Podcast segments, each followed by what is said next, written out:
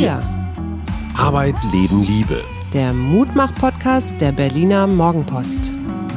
Einen wunderschönen Mittwochmorgen. Heute ist unser Expertentag mal wieder. Und wir haben heute einen ganz besonderen Experten. Aber vorher sage ich mal Hallo, hier ist Suse Schumacher und mir gegenüber sitzt Hajo Schumacher. Und unser besonderer Experte zeichnet sich dadurch aus, dass wir ihn schon als Hosenscheißer gekannt haben. Nämlich als wirklich äh, kleinste anzunehmende menschliche Einheit, gerade geschlüpft. Lieber Kai, du bist Sohn unserer guten Freunde. Ähm, warum bist du hier heute? Hallo, ja, gute Frage. das frage ich mich auch. Ähm, wahrscheinlich bin ich vor allen Dingen hier, weil ich gerade hauptsächlich ähm, Gründer äh, und irgendwie Geschäftsführer von krisenchat.de bin, äh, unserer Non-Profit, die wir im ersten Lockdown gegründet haben. So, und wir sind natürlich ganz besonders stolz auf dich, weil du hast mit ihm verwandtschaftlich nichts zu tun, aber du warst äh, neulich mal bei Markus Lanz eingeladen. Wer war noch da? Söder? Ja, Söder war da, dann noch ein äh, Professor für Epidemiologie. Klar, der muss immer. äh, und die Flensburger Oberbürgermeisterin. Weil es da schon wieder so hoch geht mit den Zahlen. Ja, genau, da, weil die vor allen Dingen, glaube ich, viele äh, Fälle von den Mutationen schon hatten. Ah so. Und wie, wie, wie ist der Markus Lanz so? Sehr sympathisch, sehr wohlwollend auf jeden Fall. Äh, also auf jeden Fall so gegenüber mir, sage ich jetzt mal. Aus den, aus den, Politikern wollen die dann ja meistens schon noch mehr, mehr was rausholen. Ähm, aber das war schon, war schon ganz gut. Und ich meine, ich habe in meiner Kindheit so oft irgendwelche Sprüche zu hören gekommen, bist du mit dem verwandt, weil es der, der einzige Lanz ist, den irgendwelche Leute kennen. Nun bist du ja nicht nur bei Markus Lanz, sondern mir hat jemand gesteckt am Freitag auch in der NDR Talkshow. Ja, ich bin gespannt. also schwer gefragt gerade, was ist das Besondere? Warum wollen die Leute, laden die Leute dich gerade ein? Also Krisenchat hast du gesagt, aber was macht ihr da konkret? Ja, also ich meine, es geht äh, dabei bei dem allen nicht um mich, sondern es geht, glaube ich, ums Thema. Ähm, mit Krisenchat machen wir rund um die Uhr Krisenberatung direkt per WhatsApp oder SMS für Kinder und Jugendliche in Not, äh, die in Krisen sind, die alle möglichen Probleme haben und uns dann eben schreiben. Und wir sehen da eine riesige Nachfrage, gerade jetzt in den letzten Monaten. Ähm, und wir sind dann für die da. Und wir sind über 200 ehrenamtliche Psychologen, Psychotherapeuten, Sozialarbeiter, ähm, die dort ehrenamtlich beraten. Jetzt ist es ja nichts, äh, was du ursprünglich, also du hattest ursprünglich ja so eine Idee für eine Mobbing-App, ne? Da hast du dich mit ja. noch während der Schulzeit mit zwei Freunden zusammengesetzt und dann habt ihr überlegt, wie ihr das machen könnt und ihr habt sie ja auch fertiggestellt. Also es gibt ja diese Mobbing-App. Ja, genau. Man muss dazu sagen, Anti-Mobbing-App, ne? Ja. Naja, gut. okay. Genau, da haben wir halt mit Schulen zusammengearbeitet, sodass sich quasi Betroffene von Problemen wie Mobbing, Diskriminierung, sexueller Belästigung in der eigenen Schule äh, melden können bei ähm, eigenen Lehrkräften der eigenen Schule, sodass die Probleme dann vor Ort gelöst worden äh, sind und wie viele Organisationen waren wir auch natürlich sehr beeinflusst dann durch den ersten Lockdown, weil auf einmal alle Schulen zugemacht haben und die Schulen dann Besseres zu tun hatten, als so, sich um so eine neue Einführung zu kümmern. Mhm. Aber gleichzeitig sind natürlich die Probleme für die Kinder und Jugendlichen total angestiegen. Ähm, also einerseits natürlich irgendwie durch Einsamkeit und sowas ausgelöste, vielleicht mehr Depressionen und so weiter. Andererseits natürlich auch, die Familien sind auf kleinem Raum aus den anderen Ländern hat man schon gehört, häusliche Gewalt mhm. und Kindesmissbrauch steigt unglaublich an. Da haben wir gesagt, wir müssen da was machen, wir müssen da helfen. Und das ging dann alles sehr schnell. Mhm. Man muss, glaube ich, einmal eines klar machen, das ist nichts, um Geld zu verdienen. Also ihr seid, genau. du bist ein klassischer Social Entrepreneur. Genau, das ist ein gemeinnütziges Unternehmen. Du willst jetzt nicht so wie Mark Zuckerberg oder Elon Musk jetzt möglichst schnell Milliardär werden. Nee, definitiv nicht. Gut, das ist schon mal der erste Punkt. Der zweite Punkt ist, es kostet nichts. Ja. Ich kann auf Creasenchat international.de kann ich mich als junger Mensch sofort an euch wenden und rund um die Uhr gibt es Hilfe. Ja. Und alles das habt ihr mit drei Abiturienten organisiert. Ja, also wir sind ein bisschen breiteres Team auch und wir, wir schaffen es, glaube ich, gut zu vereinen, irgendwie viele Experten ähm, und dann wirklich die auch der Erfahrung haben mit irgendwie, irgendwie uns jungen Leuten, womit wir es schaffen, die Zielgruppe richtig gut zu erreichen, aber trotzdem wirklich qualitativ hochwertige Beratung anzubieten. Ähm, unsere Beratung, das verkörpert gerade quasi Melanie, ist unsere psychologische Leitung und die ist quasi für diese ganze qualitative Beratung mhm. zuständig. Mhm. Und ich glaube, da, dadurch äh, haben wir irgendwie so eine besondere Mischung, die viele andere Organisationen vielleicht auch nicht haben. Ähm, was könnt ihr jetzt als Erfahrung aus, naja, fast einem Jahr Lockdown so berichten? Also ja, ihr hattet eine Menge Krisengespräche. Könnt ihr statistisch verlässlich irgendwas über die Jugend in Deutschland zu Corona-Zeiten sagen? Also was ich auf jeden Fall sagen kann, ist, dass wir sehen, die Leute, die sich bei uns melden, die bekommen bisher keine Hilfe. Also die sind, die fallen wirklich durchs System. Über 50 Prozent sagen, dass sie noch nie mit jemandem über ihr Problem gesprochen haben mhm. und deswegen natürlich auch keine Hilfe bisher bekommen. Also es ist diese berüchtigte Dunkelziffer quasi, mhm. die wir da auch helfen mit aufzudecken. Und ich glaube, das ist extrem wichtig, weil gerade diese Personen brauchen erstmal diesen ersten Kontakt und dann geht es natürlich auch viel einfacher in andere irgendwie äh, Bereiche der Versorgung reinzubekommen, zum Beispiel in eine Psychotherapie zu gehen oder sowas, wenn das, wenn das nötig ist. Das ist, glaube ich, das Erste. Das Ganz kurz, das heißt, ihr versucht jetzt nicht jeden einzelnen Fall selbst zu lösen? Das geht auch gar nicht. Also wir machen Krisenintervention, die kurzfristig ist. Alles wir können klar. jetzt nicht, okay. nicht eine Person mhm. ähm, ein halbes Jahr lang begleiten. Mhm. Also manchmal passiert es natürlich schon, dass die Leute uns öfter schreiben und sowas und da helfen wir dann natürlich. Aber wir sind jetzt wirklich für den Moment da und wir sind jetzt kein Ersatz zu einer Therapie, sondern mhm. wir helfen, glaube ich, auch sehr viel ähm, erstens mit Prävention, dass man irgendwie die Fälle schon so früh ähm, abfängt, bevor sie überhaupt zu einem Therapiefall werden. Ähm, und zweitens die Leute ähm, in dieses System auch reinzubringen an, an bestimmten mhm. Stellen. Ich hatte dich gerade unterbrochen. Erster, zweiter Schritt. Genau, also wir sehen als erstes äh, das mit der Dunkelziffer vor allen Dingen. Mhm. Äh, da können wir schon sehr helfen. Und zweitens ist es so, dass ähm, viele der Personen, die uns schreiben, deutlich durch Corona verstärkte ähm, Probleme haben. Also die, denen es schon so nicht gut gehen würde, aber dadurch, dass sie ihre Freunde nicht treffen können, nicht in der Schule sind, äh, dass sich einfach noch ähm, ja deutlich verstärkt. Äh, das bedeutet natürlich zwei Sachen. Erstens, Corona ist zwar irgendwie, es wird oft von so einem Brennglas gesprochen, mhm. Ähm, aber zweitens heißt es auch, das Problem ist nicht vorbei, wenn jetzt der Lockdown vorbei ist. Mhm. Und ich glaube, das sollte uns alles, allen ganz bewusst sein. Ich glaube, der Lockdown und die Corona-Krise hat jetzt äh, geholfen dabei, auch mehr Licht auf dieses Tabuthema bisher auch zu, zu bringen. Aber es ist nicht danach vorbei. Also schon 2019 äh, gab es eine, eine Studie von der Bundespsychotherapeutenkamera, die gesagt haben, dass 18 Prozent der Kinder Kinder und Jugendlichen ähm, äh, psychische Probleme haben. Das sind dreieinhalb Millionen. Und mhm. nur ein Bruchteil davon äh, taucht überhaupt dann auch in der Statistik auf, weil die Dunkelziffer eben so groß ist, wie wir es bei uns auch sehen. Jetzt haben wir ja, ich bin ja so eine lösungsorientierte Psychologin. Ich habe ja am Anfang auch ein bisschen mitgemacht da bei euch. Ähm, nun ist das ja immer ein sehr problemorientiertes Schauen, ja. Also ich sehe diese Probleme und dann versuche ich die zu zu lösen. Wie gehen da bei euch die Psychotherapeuten oder so, ihr habt ja verschiedene Berater, wie gehen die da vor, wenn jetzt jemand kommt und sagt, mir geht's nicht gut? Ja, also der Prozess oder wie es dann konkret aussieht, ist wirklich, das kann man nicht pauschal sagen, das ist immer sehr individuell zugeschnitten. Mhm.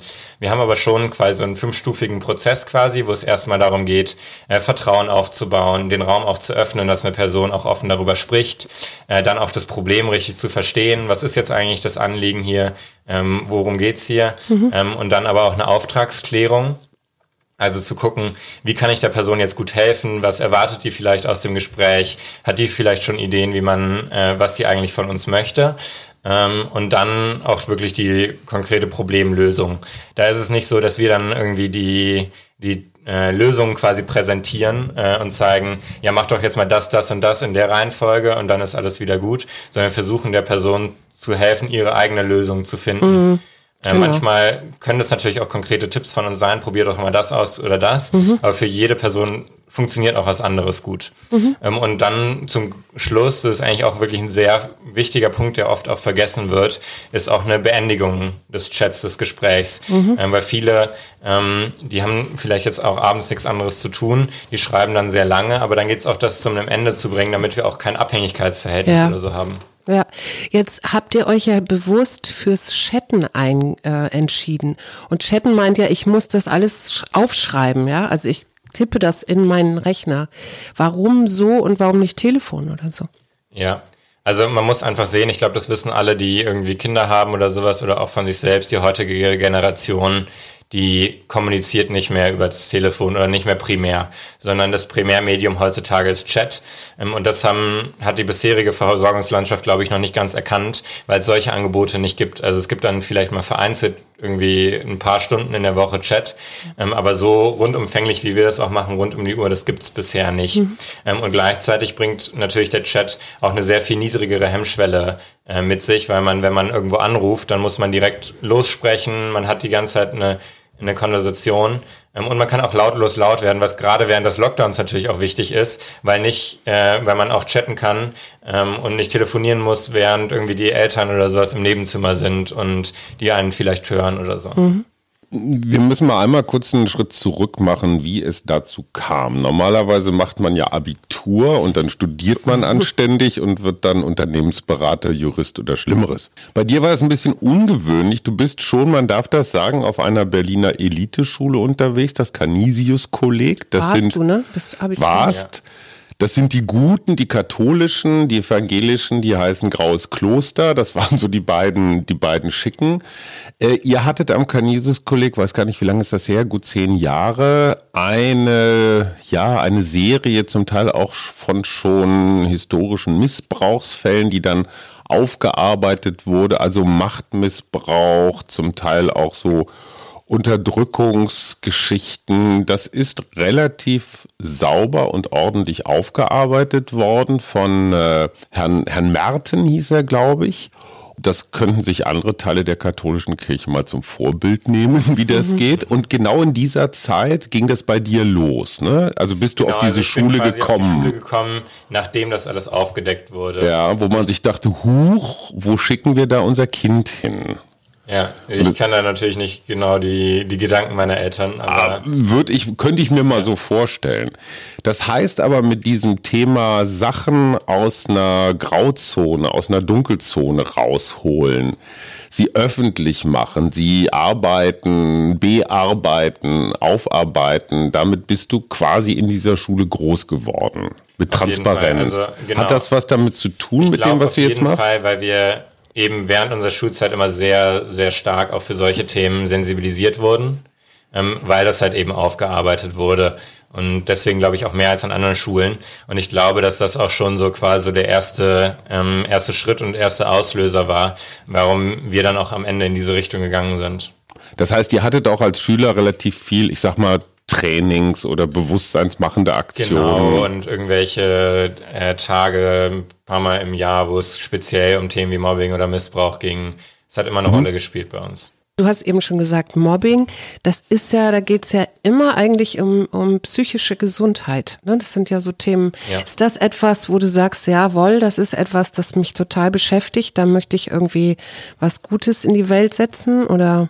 Ja, ich glaube auf jeden Fall. Ich glaube, das ist ein noch teilweise sehr unterschätztes Thema, was aber unglaublich große Auswirkungen auch auf unsere Gesellschaft haben, äh, hat, die man oft nicht sieht. Also ich glaube auch, dass sehr viele Leute ähm, die vielleicht auch öffentliche Positionen haben, total traumatisiert sind äh, aus der Kindheit und sich deswegen ähm, auch vielleicht äh, immer nicht so super verhalten, wenn man das jetzt dann so von außen sieht. Ähm, und ich glaube, dass es immer noch sehr stigmatisiert ist, das gerade auch auf Eis, gerade auch irgendwie in unserer Generation. Aber wir zum Beispiel auch bei uns sehen, bei uns melden sich zum Beispiel deutlich weniger Männer als Frauen mhm. oder männliche Personen als äh, weibliche Personen. Ähm, und da sehen wir einfach, da gibt es irgendwie noch dieses gesellschaftliche Bild. Ich glaube nicht, dass Männer weniger Probleme haben, sondern mhm. die glauben irgendwie, sie müssen allein damit fertig werden und also das ist, das sind diese Probleme. Ordentlich einsaufen. Ja, wie, genau, wie werdet ihr denn überhaupt wahrgenommen? Also wie, wo finde ich euch, wenn ich jetzt noch nie, also wo kann ich von euch hören, dass ich überhaupt auf die Idee komme, es könnte etwas für mich sein? Ja, also die jungen Menschen kommen alle über Social Media eigentlich zu uns. Also das ist äh, primär TikTok, äh, Instagram, also das sind wirklich die Medien, wo die sich halt eben aufhalten. Und da sehen wir halt, da müssen wir halt auch aktiv sein, äh, da müssen wir auch auf uns aufmerksam machen, weil die natürlich auch oft irgendwie so ein bisschen Teil des Problems sind mhm. und Teil, warum es vielleicht bei Leuten in eine Negativspirale auch geht. Mhm. Ähm, und dann auch sehr viel inzwischen über persönliche Empfehlungen von Freunden. Also das, das sehen wir auch viel, dass halt einfach Leute eine positive Erfahrung mit uns gemacht haben und das dann auch Freunden teilen und eben interessanterweise nicht zum Beispiel aus der Schule oder sowas, mhm. weil das ist halt eben irgendwie die jungen Menschen, die sagen dann nicht, der Lehrer sagt jetzt, ja, guckt euch das jetzt mal an und dann nutzen die das alle, sondern die hören auf ihre Freunde und nicht auf die, keine Ahnung, vielleicht Eltern, Lehrkräfte ja. und so weiter. Ihr habt ja auf eurer Seite so eine ganze Reihe von, ihr habt Betroffenheitsgeschichten, ihr habt verschiedene Themen, Mobbing, äh, hier der ganze Hate Speech zum Beispiel, auch beim Gaming. Ihr arbeitet auch mit Influencern zusammen, die euch praktisch immer mal wieder empfehlen. Ne? Ja. Also alles das, was wir älteren Herrschaften gar nicht so richtig verstehen oder merkwürdig finden, ist bei euch völlig normale Kommunikation. Ja, auf jeden Fall. Also wir sind jetzt nicht die, ob, obwohl wir auch mal eine Plakatkampagne hatten, mhm. äh, sind wir jetzt nicht die, die dann irgendwie in Zeitungen jetzt Anzeigen schalten oder sowas, sondern äh, es findet halt vor allen Dingen online statt. Was sind so Themen, wo du sagen würdest, hat dich überrascht, wie, äh, wie viel Resonanz die hatten? Inhaltlich, welche, ja. welche Themen? Ich hätte mir gewünscht, dass wir nicht so viele ähm, Fälle von Suizidalität haben, mhm. also Personen mit mhm. Selbstmordgedanken. Das, das ist wirklich viele? viel größeres Thema, als ich vorher gedacht hätte. Also mhm. Also das ist wirklich teilweise eins, also das ist wirklich das größte Thema bei uns eigentlich. Echt wahr? Ja, und das ist so unglaublich schade. Und ich glaube aber, da können wir, da können wir perfekt helfen und da können wir für die Leute da sein, wenn niemand anderes für sie da ist. Mhm. Ja.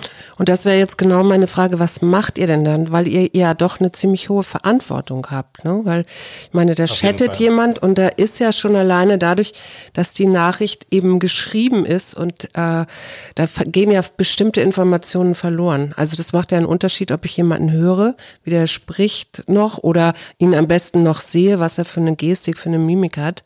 Also genau, so eine Reduktion genau. quasi der Beziehungsebene. Genau. Aber es ist, hilft teilweise auch, ähm, weil es eben runtergeschrieben wird und mm, das dabei auch hilfreich sein kann, dass man sich spitz auch auf bestimmte Themen konzentrieren kann und das irgendwie auch stärker mhm. herausarbeiten kann, wenn nicht so ganz viele Sachen noch mitspringen, mhm. sondern man sich wirklich auf einzelne Themen konzentrieren Aber kann. wenn ihr jetzt direkt mit so einem Menschen oder mit so einem äh, Jugendlichen zu tun habt, der über Suizid spricht oder da vielleicht schon Ideen hat, äh, wie, wie geht ihr damit um? Also, äh, und was ratet ihr dem? Also es ist erstmal so, die Leute, die da zu uns kommen, das ist auch nochmal sehr unterschiedlich. Also es sind manche, die sagen, ab und zu habe ich mal irgendwie den Gedanken, Selbstmord zu begehen aber ich könnte mir das niemals antun oder so. Ähm, aber manchmal ist es auch schon deutlich akuter. Was wir natürlich versuchen ist, ähm, also wir wollen immer sehr ressourcenorientiert mhm. arbeiten. Das heißt, wir wollen ähm, den Leuten dabei helfen, sich auf die Sachen zu stützen, die sie im echten Leben schon haben. Irgendwie dabei helfen, äh, Aktivitäten durchzuführen, die ihnen gut tun äh, oder sich auf irgendwie andere Menschen zu stützen, mhm. die ihnen dabei helfen können. Und ich glaube, das ist so ein bisschen der wichtigste Punkt auch. Mhm. Das wäre jetzt auch wieder lösungsorientiert, das würde ich wahrscheinlich ja. auch tun. Was tust du jetzt in deinem Privatleben dafür, dass es dir richtig gut geht? Sehr gute Frage. Zu wenig, oder? Ähm, ich glaube, dass das Hobby, was heutzutage natürlich alle Leute haben, äh, spazieren gehen. äh, das tut mir irgendwie immer ganz gut und äh, ich wohne seit ein paar Monaten in einer WG und ähm, da kriegt man guten sozialen Austausch auch nochmal, würde ich sagen. Aber jetzt sag mal, ich hatte es ja schon mal kurz angedeutet. Der klassische Weg ist Abi und dann studieren oder um die Welt reisen oder sonst irgendwas machen. Wie, wie seid ihr auf die Idee gekommen, direkt euch nach der Schule zu Unternehmern zu machen? Da muss man doch erst 50 sein in Deutschland. Ja, also ich würde mich auch nicht als Unternehmer bezeichnen, glaube ich. Äh, aber äh, man könnte so vielleicht sowas wie Gründer. Äh, äh ja, klingt schicker, aber ja, und Am Ende, du bist Geschäftsführer. Vor allen Dingen, wir sind natürlich nicht so profitorientiert. Unternehmer ist für mich immer so sehr, sehr mhm. profitorientiert. Ja, das sind wir natürlich nicht.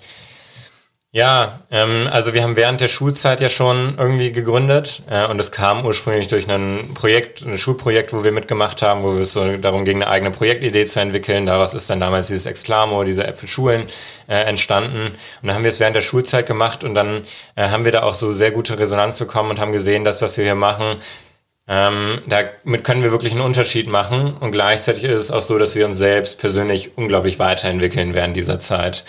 Ähm, und dann irgendwie war halt irgendwie Abitur vorbei und schon während der Abiklausuren, dann hieß es halt, okay, das machen wir jetzt Fulltime.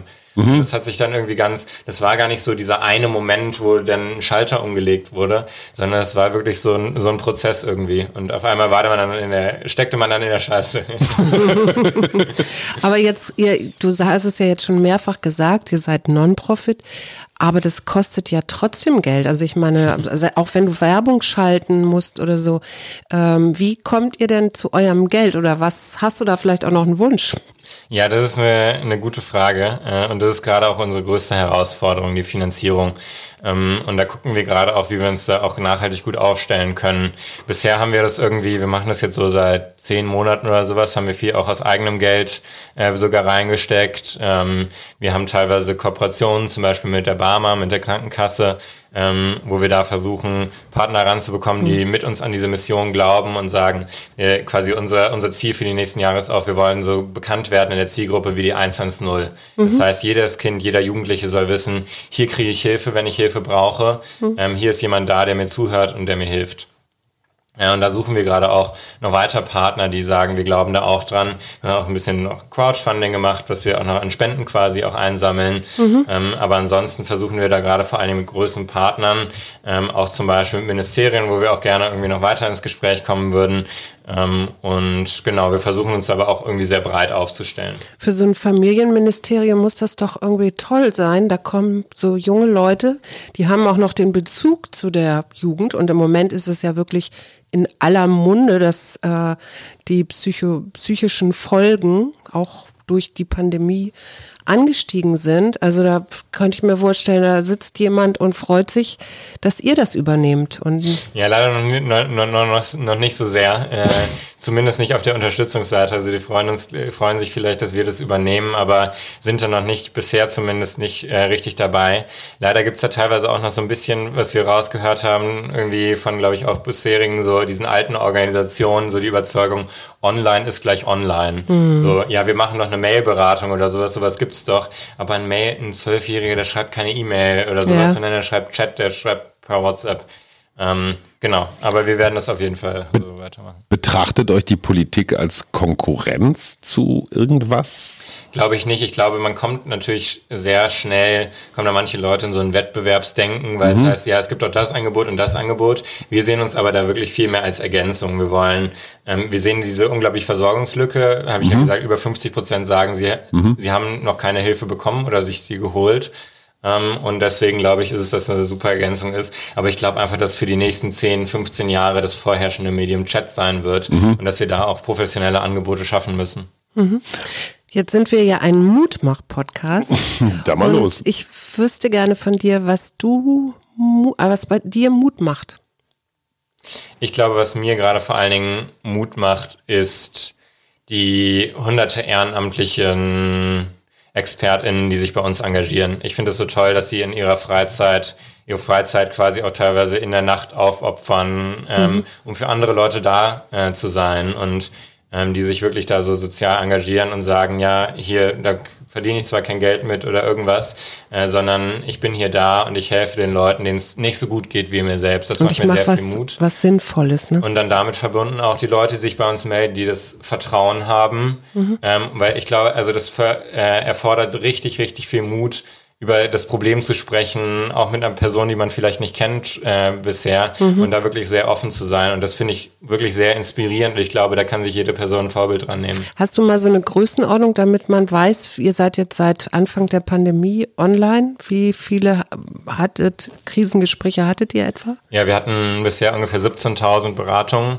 aber es steigt wirklich Monat für Monat. Also mhm. äh, allein dieses Jahr waren es schon, ich glaube, über 5.000 oder sowas. Also mhm. ähm, ja, wir sehen da sehr viel Nachfrage. Ähm, was sind denn deine persönlichen Vorbilder? Also gibt es jetzt, wie gesagt, Facebook, Google, Amazon ist jetzt nicht so deins. Gibt es irgendeinen Gründer, wo du sagst, wow?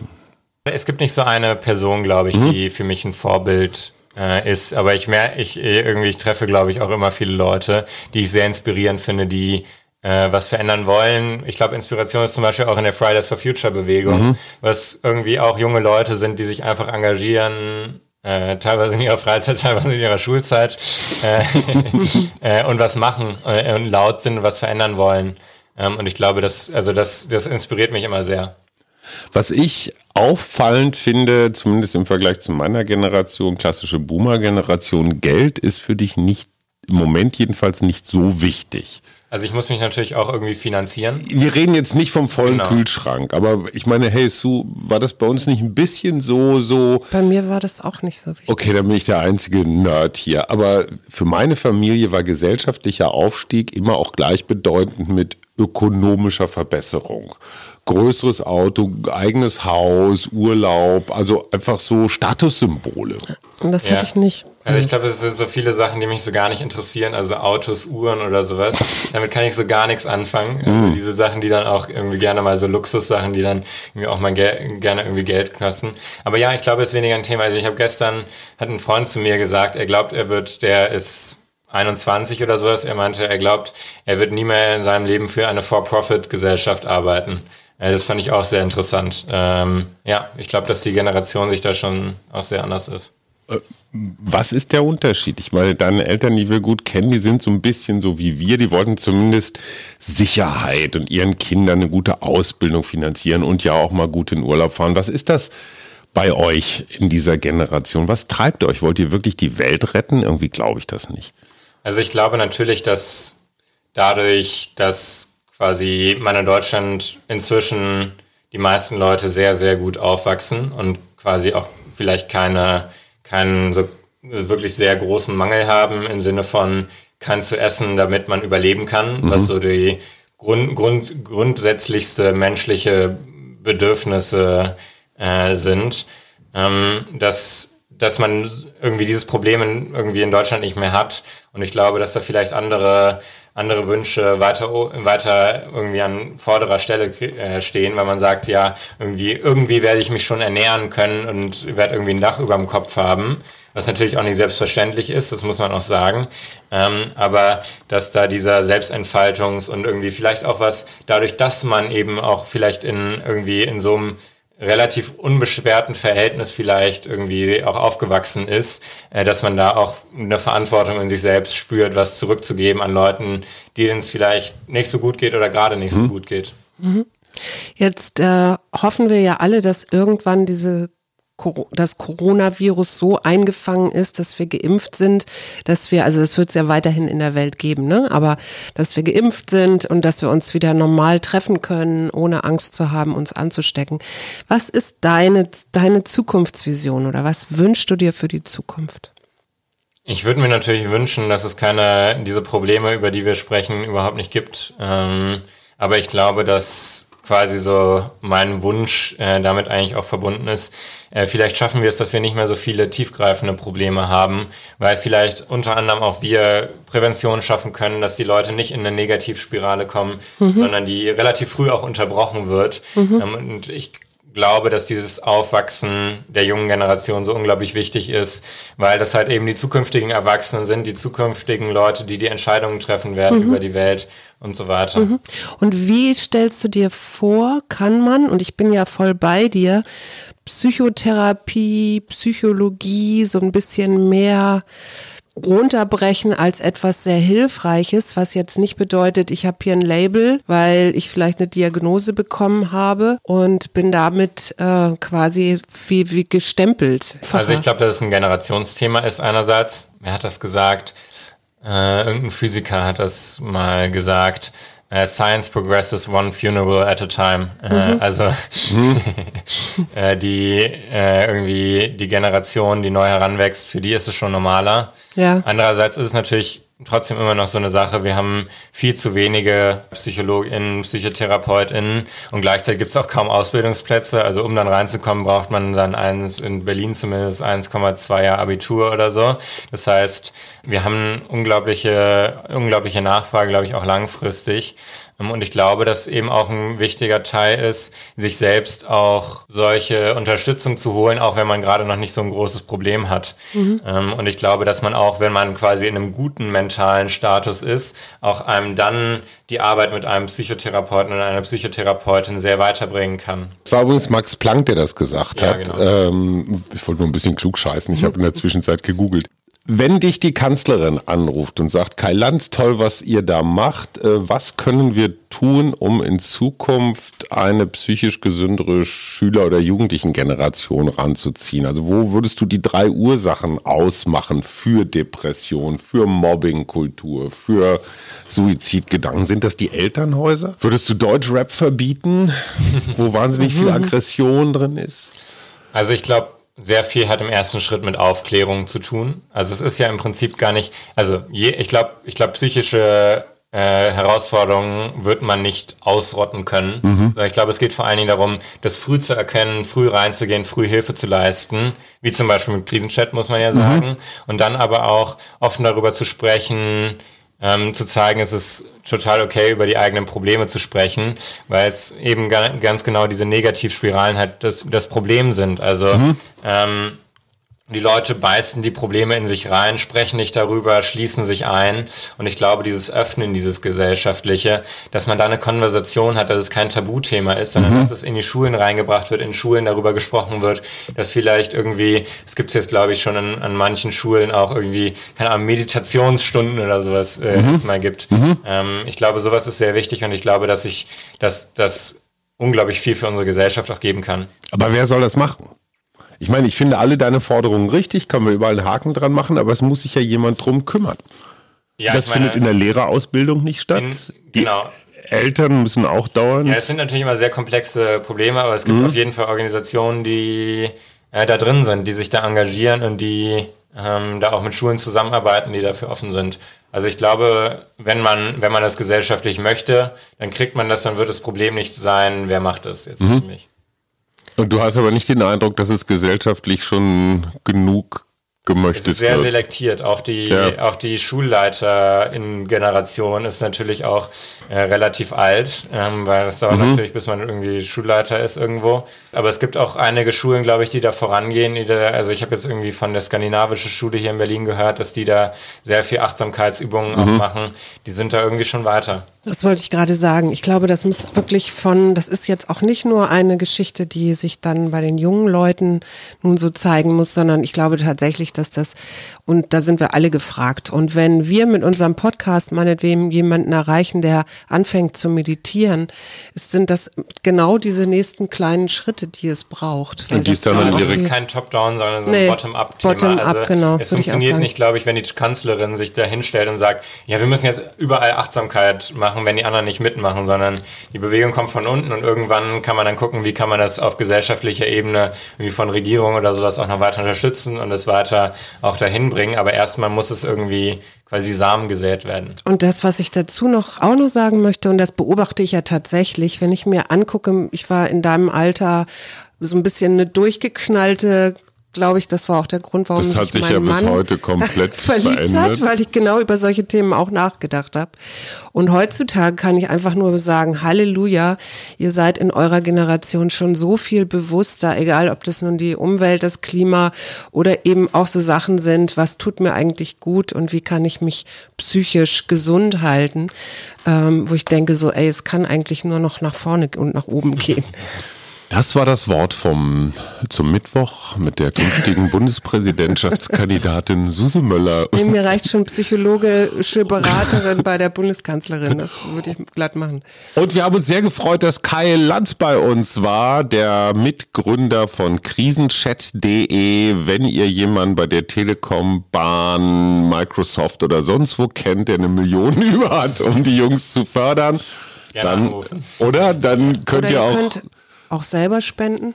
Gut, das sowieso. Auf krisenchat.de gibt es Informationen zu allem Weiteren und wir wünschen dir ganz viel Erfolg, lieber und Kai. Frau Giffey, Sie dürfen auch gern mal anrufen. Tschüss. Tschüss.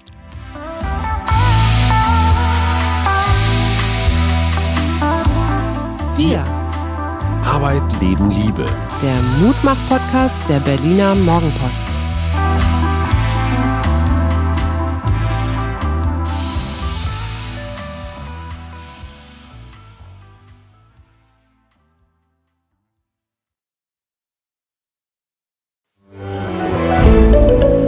Ein Podcast von Funke.